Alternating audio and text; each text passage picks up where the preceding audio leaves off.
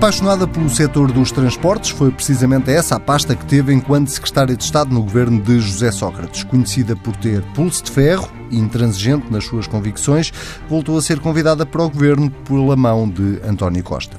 É licenciada em Engenharia Civil, tem um mestrado em Transportes e tem 55 anos de vida.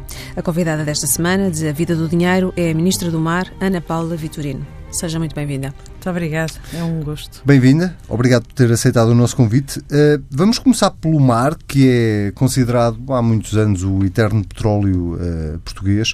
A economia do mar já deu origem a centenas de conferências, mas a verdade é que o mar nunca deu o grande salto económico uh, que toda a gente diz que pode dar, mas que afinal nunca dá. O que é que falta acontecer? Bom, eu acho que eu acho que falta acima de tudo começar a fazer acontecer porque uh, já foram feitas muitas estratégias. Eu tomei logo uma decisão estratégica no início, que foi não vou fazer mais nenhuma estratégia.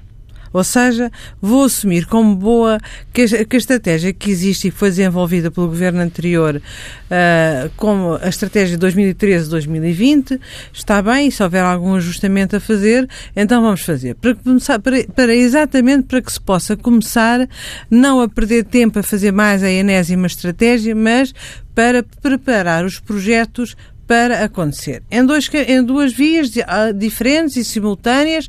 Uma é lançar novos projetos nos setores tradicionais, como é o caso dos portos. Outra é criar condições para que possam evoluir uh, os novos projetos, ou seja, a nova economia do mar, como nomeadamente uh, em termos da biotecnologia azul, das energias renováveis oceânicas, da, da inovação tecnológica e, e, por isso temos estado a fazer exatamente, uh, fazer acontecer o mar em dois carrinhos, no tradicional e no novo. Muito bem. O Fundo Azul de 500 milhões de euros foi criado em 2016 para o desenvolvimento precisamente da economia do mar, que estávamos aqui a falar, da investigação científica e tecnológica, que também falou a Senhora Ministra, também proteção e segurança do meio marinho, enfim, uma série de objetivos importantes. Quais é que são os resultados que podemos medir hoje, dois anos depois? Bom, nós temos três fundos associados à, à economia do mar, aliás, ao mar em geral, também à proteção e, e à sustentabilidade ambiental do mar Temos o, os fundos comunitários, que é o Mar 2020, nós chamamos Mar 2020, que são de facto cerca de 500 milhões de euros, e esse é mais destinado, por força do regulamento comunitário, à aquacultura, ao apoio às pescas, à transformação do pescado, e em que já temos uma taxa de compromisso de cerca de 50% deste volume uh, de investimento. Uh, já temos novas aquaculturas a ser serem desenvolvidas. Uh, temos novos projetos ligados uh, ao desenvolvimento científico, nomeadamente o, a produção de sardinha em, em cativeiro, em aquacultura. Uh, portanto, projetos com dimensões diferentes. novas, novas unidades fabris ligadas à transformação do pescado, isto é, temos um investimento em grande, em cheio, a ser desenvolvido com, com o Mar 2020, com os fundos comunitários. Para os novos, os nova, nova economia do mar, de facto, não havia, o Mar 2020 não, se, não é adequado, não, a, a banca comercial não está preparada ainda para assumir, assumir o nível de risco que estes novos projetos têm, porque não existe a prática, não existe histórico e, portanto, existe alguma dificuldade em obter uh, financiamento por parte das, das startups e por parte das novas empresas e por isso foi criado e foi quase, quase direcionado para esse, para esse uh, tipo de atividade que foi criado o Fundo Azul. O Fundo Azul, até ao final desta legislativa, conta com 54 milhões de euros. Já foram lançados, lançadas, uh, seis, uh, lançados seis avisos para várias áreas para as energias renováveis oceânicas, nomeadamente para o caso das energias das marés, que ainda está muito pouco desenvolvido. Uhum. Nós já começamos a ter uh, até alguma liderança internacional naquilo que diz respeito às energias renováveis oceânicas, nomeadamente com o projeto Windfloat a passar de uma, de uma fase de investigação para uma fase comercial, em que houve algum investimento por parte do Estado, nomeadamente o financiamento do cabo de ligação à rede, à, à rede terrestre, uh, mas uh, nós, com o Fundo Azul, vamos apoiar um projeto de, de relacionado com a energia das marés. Mas também já houve. Vão apoiar, desculpe, vão apoiar. Eh, esse, esse projeto já existe, tanto quanto. Já existiram vários projetos. Existiram Agora vários há uma projetos. nova candidatura, um novo projeto para estudar. Por parte de quem? Uh, enfim, nós não podemos ainda divulgar ah, okay. porque foram feitas as candidaturas e só no momento em que forem anunciadas quais são os resultados dessas candidaturas é que nós anunciaremos quais são, quais são o, o, os candidatos e qual é o montante que, em que vamos financiar e quais são as características do projeto. E mas, alguma zona, mas, mas alguma dizer, zona em particular ah, ah, do país? Ah, ah, nós, o, quer, quer o centro, na zona de Peniche, quer o norte, na zona de, de Viana do Castelo, são zonas zonas com, com, com muita potência, muita, muito potencial, muito potencial para estas, estas, este tipo de energias. Agora, devo-lhe dizer que a maior parte destes projetos estão ligados a centros, estão ligados a centros de investigação quer, quer do centro, quer do norte do país, uh, e que uh, normalmente associam-se a um parceiro privado para poderem desenvolver o, o projeto já numa lógica comercial ou pré-comercial. Uh, mas... E envolvendo também as universidades nesses centros de sim, investigação. Sim, os centros de investigação, uhum. alguns, nem todos, são ligados às universidades. Nós, no norte do país, temos, quer em Aveiro, quer, quer uh, no Porto e, e, e, em Braga, temos, temos excelentes e no, e no Algarve também, e em Lisboa. Mas temos excelentes centros de investigação, alguns ligados à universidade e outros não estão ligados à universidade. Aliás, devo dizer que há um centro no país, o CEIA, que é um centro que não está diretamente ligado à universidade, mas que de facto tem um, tido um desenvolvimento é, fantástico e enorme uh, no que diz respeito à tecnologia. À tecnologia que se pode, que se pode aplicar uh, num, num contexto oceânico. Mas já agora, por curiosidade, deixe-me perguntar-lhe: todos os projetos que existiram até agora nesta área fracassaram, não se revelaram rentáveis? O que é que lhes aconteceu? Porque houve vários que foram notícia e houve vários projetos que, que chegaram a avançar. Da análise que nós, que nós fizemos, a maior parte deles, a maior parte dos projetos que fracassaram, deveu-se a não terem eh, capacidade de financiamento. Ou seja, não existiam fundos comunitários uh, que, vocacionados para esta área, uh, ou apenas uh, enfim, os que existiam mais ligados à área estritamente tecnológica, uh, mas para um projeto desta natureza leva algum tempo, de facto, até se tornar, até se poder tornar uma realidade. E às vezes tem que estamos a, estamos até a descobrir novos processos. É, é, que é tudo, tudo novo. É o processo, é a atividade, é, são as soluções tecnológicas, tudo é novo em matéria de, de mar e, portanto, não, não é expectável que os, os, primeiros projetos de investigação nesta área, ainda mais sem, sem financiamento continuado, uh, possam ter, ter uh, aqui alguma probabilidade maior de, de, sucesso. O que nós pretendemos com o Fundo Azul é exatamente criar condições para que os projetos se possam desenvolver. Mas numa altura em que se fala tanto de empreendedorismo em Portugal e até há quem defenda que Portugal deveria ser uma startup nation, o que é que, na sua opinião, leva os bancos a não apoiarem estas startups, estes é empreendedores? Risco, é o risco. Repare uma coisa, é exatamente o que o Anselmo estava a perguntar, mas porquê é que tantos projetos, houve tantos projetos e tantos projetos uh, acabaram sem, sem sucesso? E isso faz, na nossa perspectiva, é uma coisa que é natural. O desenvolvimento uh, tecnológico que é num meio diferente do habitual, porque o oceano tem tem um comportamento diferente de nós estarmos a testar tecnologias e, e, e processos em, em, meio terrestre, portanto é, é diferente, é, mas é esse, essa falta de historial de sucesso faz com que a banca comercial uh, uh, tradicionalmente tinha, era um pouco avessa a fazer empréstimos para apoiar este tipo de iniciativa. Devo dizer com toda a justiça que uh, já não é assim, já não é bem assim e que, de facto, a banca comercial, inclusive a portuguesa, tem procurado, já, já, já tem manifestado abertura para apoiar este tipo de projetos e, nomeadamente, para fazer parcerias com, com o Fundo Azul para ganharmos mais escala, mais dimensão.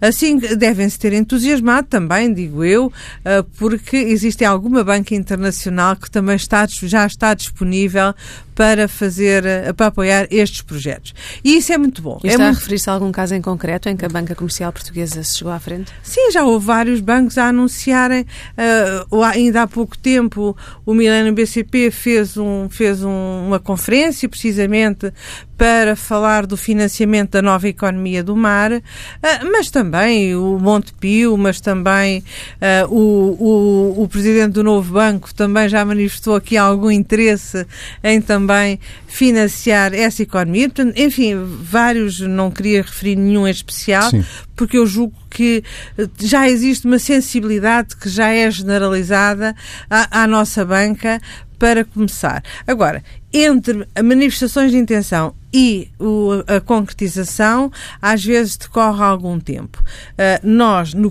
Fundo Azul, como digo, uh, já fizemos os vários avisos, já foram entregues as propostas, estão a ser, estão a ser analisadas, vão ser hierarquizadas e os primeiros, e as, não chamadas dedicações, mas as primeiras aprovações vão ser feitas este mês e os primeiros pagamentos também vão ser feitos este mês. Consegue este mês de março. Consegue nos dar uma uma meta, um objetivo? Uh, consigo. Daqui consigo. a uns anos vamos estar a consumir energia produzida pelas ondas? Olha, nós, nós temos, relativamente às energias renováveis oceânicas, às eólicas, nós temos um objetivo que é, de facto, na próxima década nós conseguirmos substituir uh, 25% da energia elétrica e, portanto, ter uma, e ter uma redução de, do, do consumo de energia de 20%. Eh, eu propunha que nós saltássemos do mar para o rio, eh, e neste caso mais concretamente para o Rio Tejo, para falarmos de um outro tema que também está na agenda há algum tempo e que tem evoluído de alguma maneira, tem a ver com o terminal de contentores do Barreiro. Um, Pensei que me fosses falar na navegabilidade do Tejo. Também, também já lá vamos. vamos. Que nos prende com estes novos também, projetos. Também lá vamos. Também lá vamos. Uh, o, tanto quanto conseguimos perceber, uh, o, este, projeto, este processo estará em consulta pública em julho. Sim, em princípio a data que nós apontamos é exatamente porque foi feita uma alteração ao projeto. Aliás, está a ser feita uma alteração ao projeto e, consequentemente, tem que ser feito novo estudo de impacto ambiental. E porquê? Porque uh, no projeto uh, anterior, que, que, enfim, que já vem do, do, do anterior governo, não é, não é previsto naturalmente do anterior governo, mas no projeto anterior uh, era um projeto de grande capacidade. Para terem uma ideia, era, era um projeto que duplicava toda a capacidade de movimentação de contentores do Porto de Lisboa, só aquele terminal, e que era extremamente impactante relativamente à margem esquerda do Tejo. Isto é, era um projeto para ser desenvolvido tal como estava, uh, iria uh, tapar uh, toda a frente ribeirinha do, do, do Barreiro do, da cidade do Barreiro e que por isso não mereceu a concordância das forças políticas, das várias forças políticas da, da Câmara, da, da então, da, da, então composição da Câmara Municipal uh, do Barreiro. Era exatamente o mesmo problema que se colocava quando uh, a ideia era colocar o terminal de contentores em Lisboa. Exatamente, ali, ali, com, uma, ali, com, uma, ali, ali com, uma, com uma agravante, é que de facto aqui uh, o, o projeto estava circunscrito a Alcântara, que, que é uma uma zona tradicionalmente de, de fabril, eh, de industrial, portanto, se nós pensarmos na história urbanística de Alcântara, foi sempre, teve sempre um percurso industrial e que, portanto, estava, o, projeto estava contido numa zona industrial, enquanto no Barreiro aquilo que tínhamos era um projeto, o, o terminal a desenvolver-se, quer em frente da tradicional zona industrial, mas também avançava, avançava para a zona urbana, para a frente, para toda à frente todo, enfim, para quem conhecer o Barreiro, sabe que existe o passeio Augusto Cabrita, que é a zona nobre do, do Barreiro, em que tem uma vista fantástica sobre Lisboa e ficaria sem essa vista sobre Lisboa, a zona, a zona urbana, e ficaria com uma vista sobre o terminal de contentores. Portanto, o projeto foi alterado? Exatamente. Aquilo que foi entendido e que a decisão que, que o governo tomou e, e também, naturalmente, com a concordância da Câmara Municipal do Barreiro, foi que se iria suspender o projeto tal como ele estava e que iria ser feita uma alteração ao projeto, fazendo com que, de facto, o projeto fosse menos impactante e ficasse, portanto, contido na zona em frente da área industrial. Ou seja, para que não existissem eh, eh, efeitos negativos, impactos negativos eh, urbanísticos relativamente àquilo que o Conselho considera ser a sua área nobre e, e com vista nobre. E isso atrasa a execução do projeto ou não? Claro que traz, evidentemente. Para quando é que temos um terminal de contentores eu, eu, eu julgo que em 2022 2022, 2023, depende agora do que sair da avaliação de impacto ambiental, uh, nós teremos o novo, se entretanto tudo correr bem, teremos o novo terminal uh, do Barreiro, que é um terminal que uh, já não é já não está concebido, foi outra alteração, não foi só uma questão de configuração física, mas há uma alteração económica que me parece importante e substancial. Não é um terminal de contentores, é um terminal multiusos. E isto é importante porque poderá fazer o suporte em termos de movimentação portuária de toda a atividade económica que, que implique transporte marítimo, porque pode movimentar uh, de, contentores, com certeza, mas também granéis, de, de, granéis sólidos, ou seja, não é carga contentorizada, mas também se pode fazer ro-ro, ainda que o terminal de ro-ro, por excelência da Península de Setúbal, é o porto de, de Setúbal, portanto, mas pode aqui ter, ter capacidade para movimentar outro tipo de cargas, não apenas o, os contentores, abrindo, portanto, a, a, possibilidade e as potencialidades a toda a, a região económica da, da, da, margem, da margem sul eh, e também para o Porto de Lisboa, naturalmente. E aproveitando o nosso posicionamento estratégico em termos de mar, de rios, o que é que está a ser feito para dinamizar a marinha, a marinha mercante, de que tanto se fala nos últimos anos? Eu, eu já lhe respondo, mas deixe-me só de falar do projeto da navegabilidade do Tejo. Já lá vamos, nós eu... temos aqui essa ah, pergunta também, nós não temos, vamos esquecê-la. Já lá vamos. Muito, uma, uh, uh, muito bem. Bom, eu, eu, eu julgo, eu julgo que, é, que é extremamente importante nós termos aqui uma, uma coordenação de todos estes projetos. Uh, não é só, não interessa só investir sobre a área portuária ou apenas investir uh, nas atividades conexas ou apenas investir no transporte marítimo. Nós também temos que investir uh, a que estas atividades sejam coordenadas para que todas elas se vão potenciando umas às outras.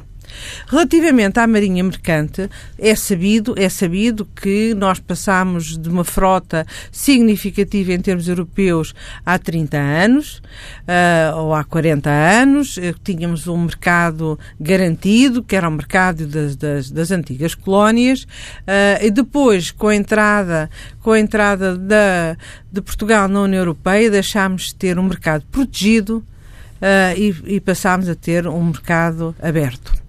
E com isto nós passamos de uma marinha mercante na altura de várias centenas de navios para pouco mais de dois ou três navios no registro convencional, uh, mas, mas, com um registro, uh, o registro da Madeira, o que é um registro, não é o, é o segundo registro, o registro da, da, Madeira, o mar, o registro que se chama registro mar, a crescer com algum significado, mas no total, ainda assim, com condições que não são tão competitivas como oferecem outros países no mundo.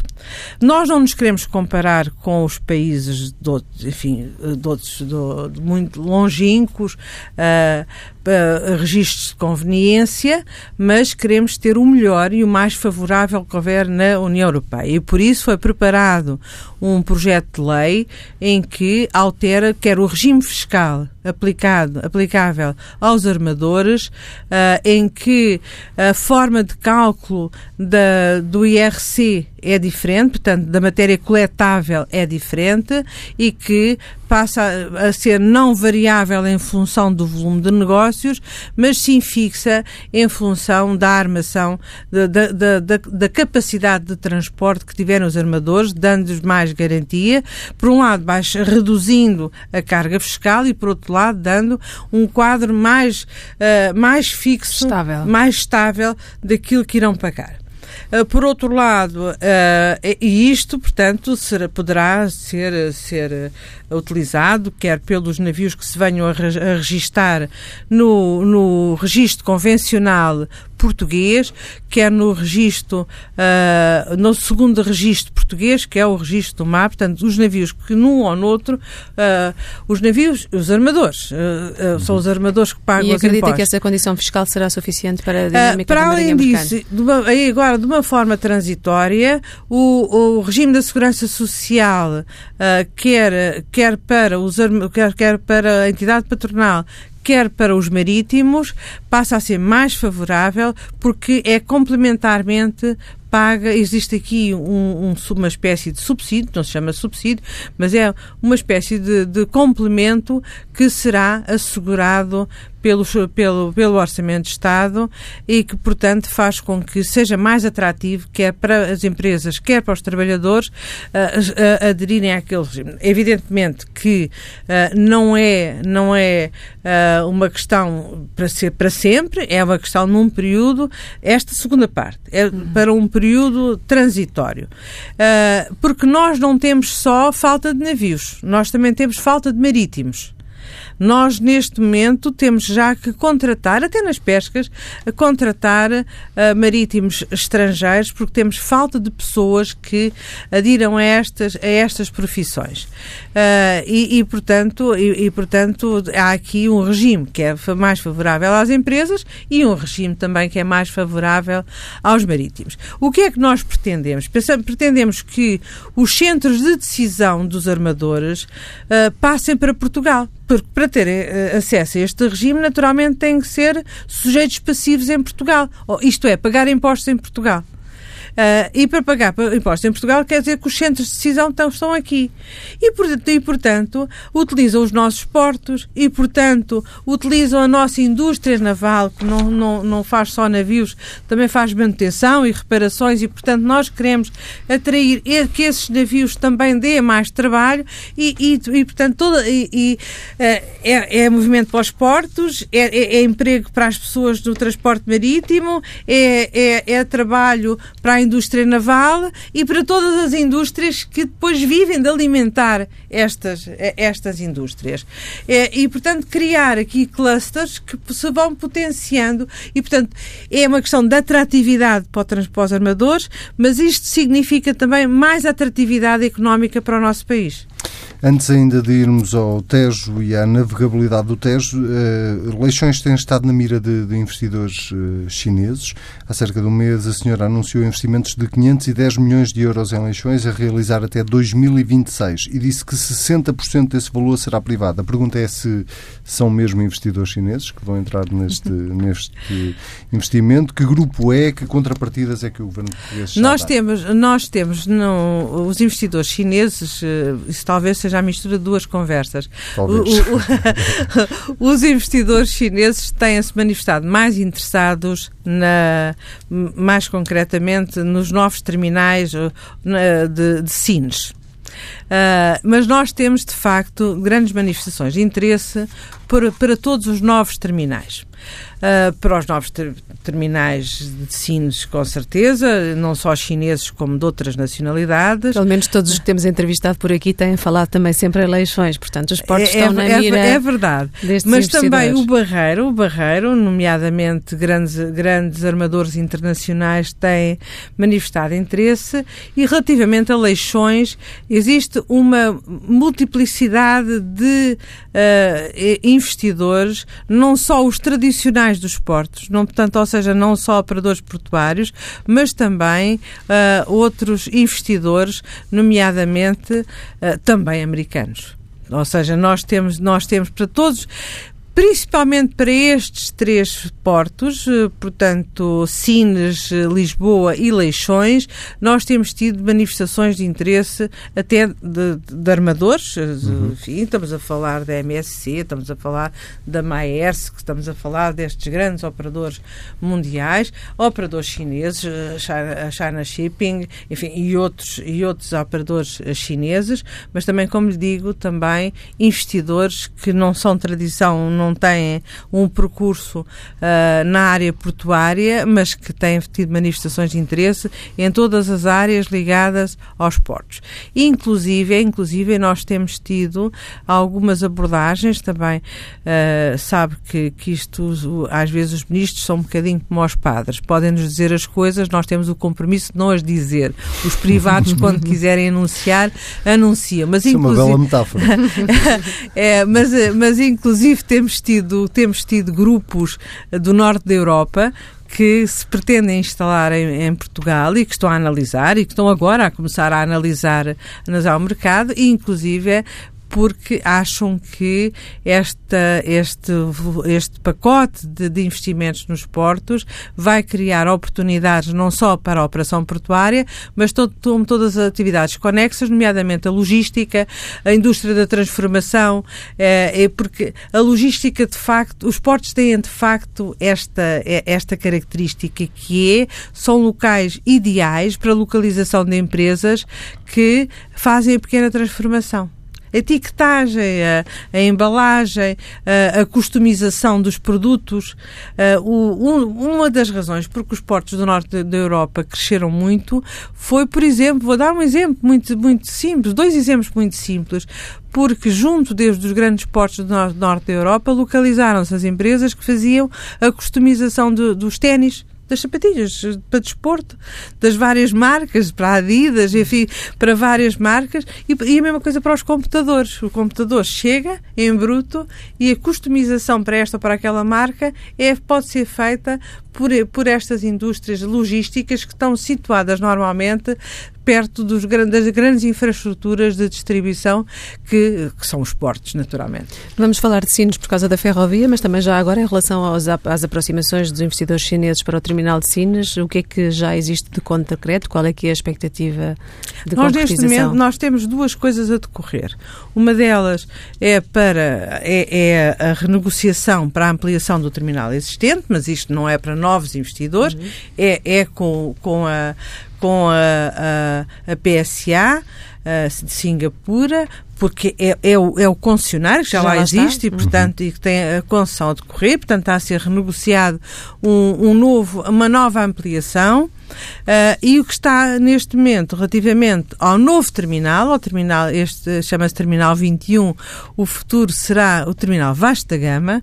Acho que é bonito darmos os, nossos, os nomes do, dos nossos grandes navegadores, navegadores uh, aos terminais. Uh, se está neste momento em avaliação de impacto ambiental e que se estima que este ano ainda, enfim, não, eu não consigo dizer um, exatamente um, um, um mês, uh, porque são processos que, por exemplo, vou dar uma, um exemplo, uh, uma avaliação de impacto ambiental está a decorrer. Se, por exemplo, entender a, a, a, a APA, a Agência Portuguesa do Pro Ambiente, a entender fazer alguma, levantar uma questão para a contagem do, do, do, do prazo uh, e, e, depois, e portanto, isto quer dizer Pode atrasar. Um, um delay de de, de, claro. de, um mês, dois meses, o que for. E, portanto, mas eu conto que este, este ano possamos estar a lançar o concurso o, o, para, para a construção e operação do terminal.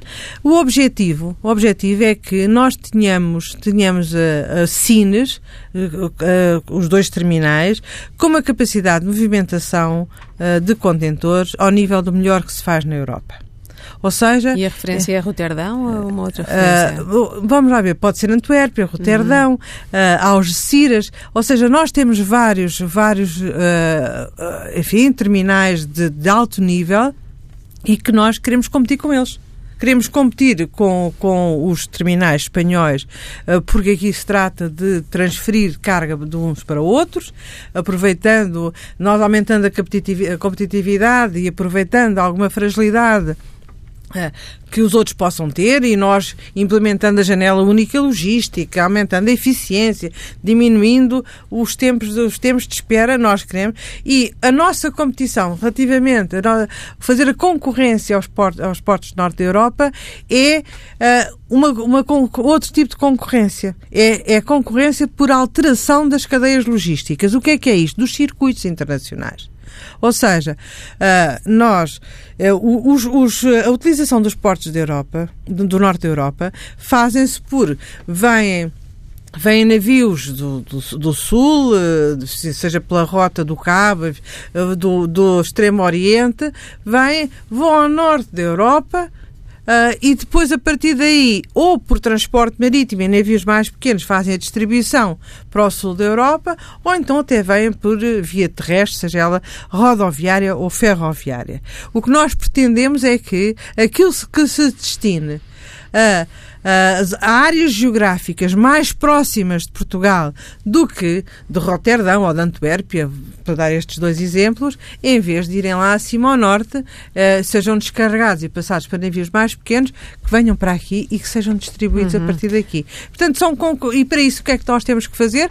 Temos que ser, temos que ter a capacidade, temos que ter a produtividade, temos que ter a eficiência tão grande ou maior do que aquela que eles têm, porque eles têm uma vantagem.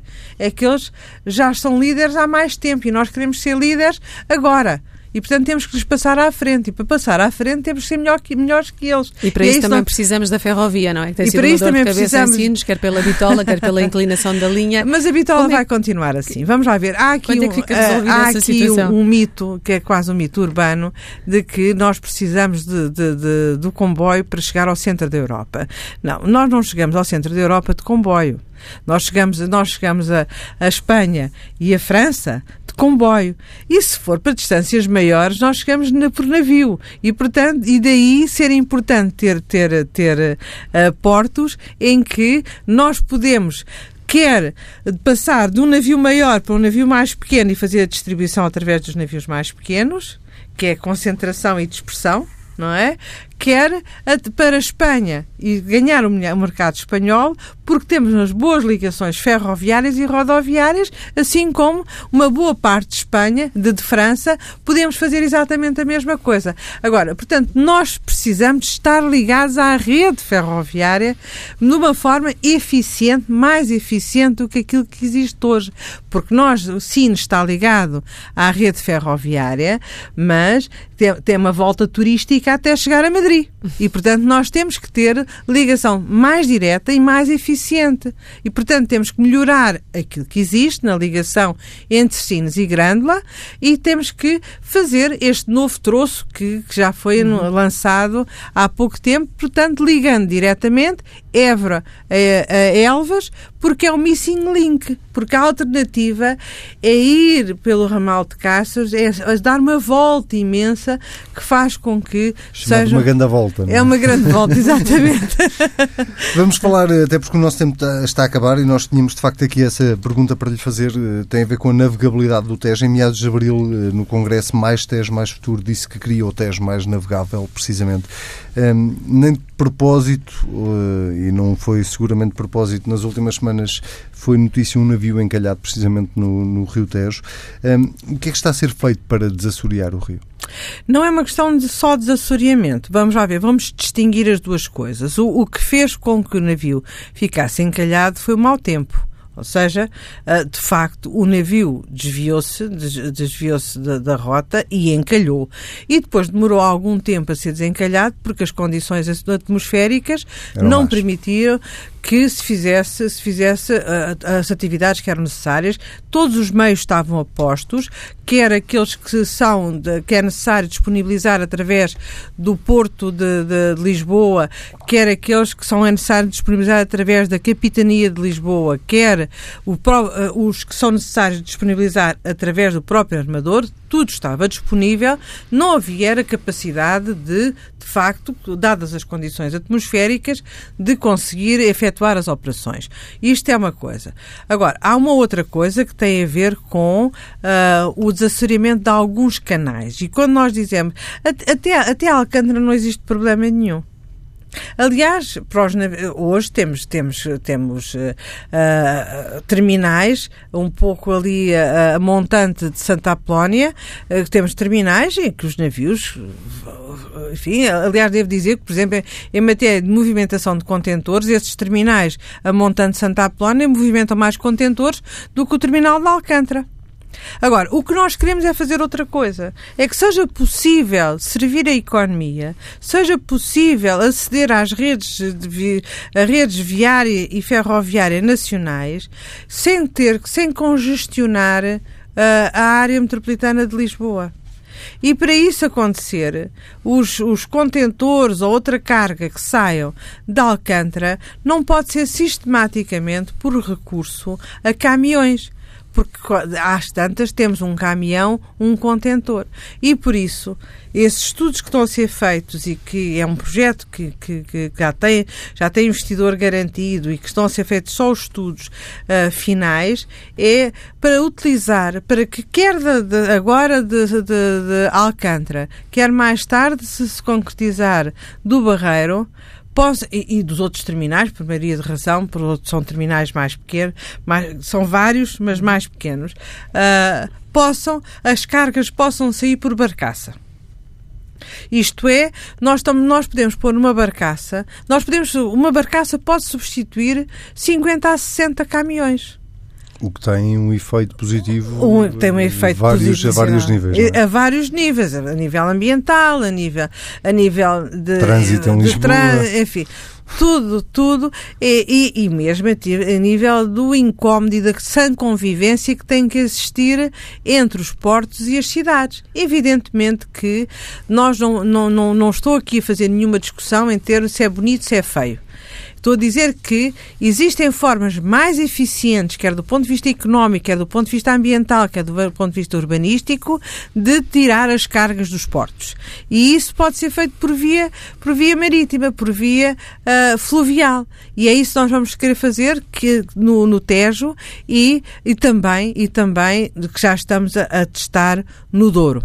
Uh, por outro lado, existem outros, outros, outros rios em que a navegabilidade também é importante, já não para retirar cargas dos grandes portos, mas sim por causa da náutica de recreio, como é o caso do Guadiana. Muito bem, o nosso tempo chegou ao fim. Agradecemos imenso ter eh, vindo à vida do dinheiro.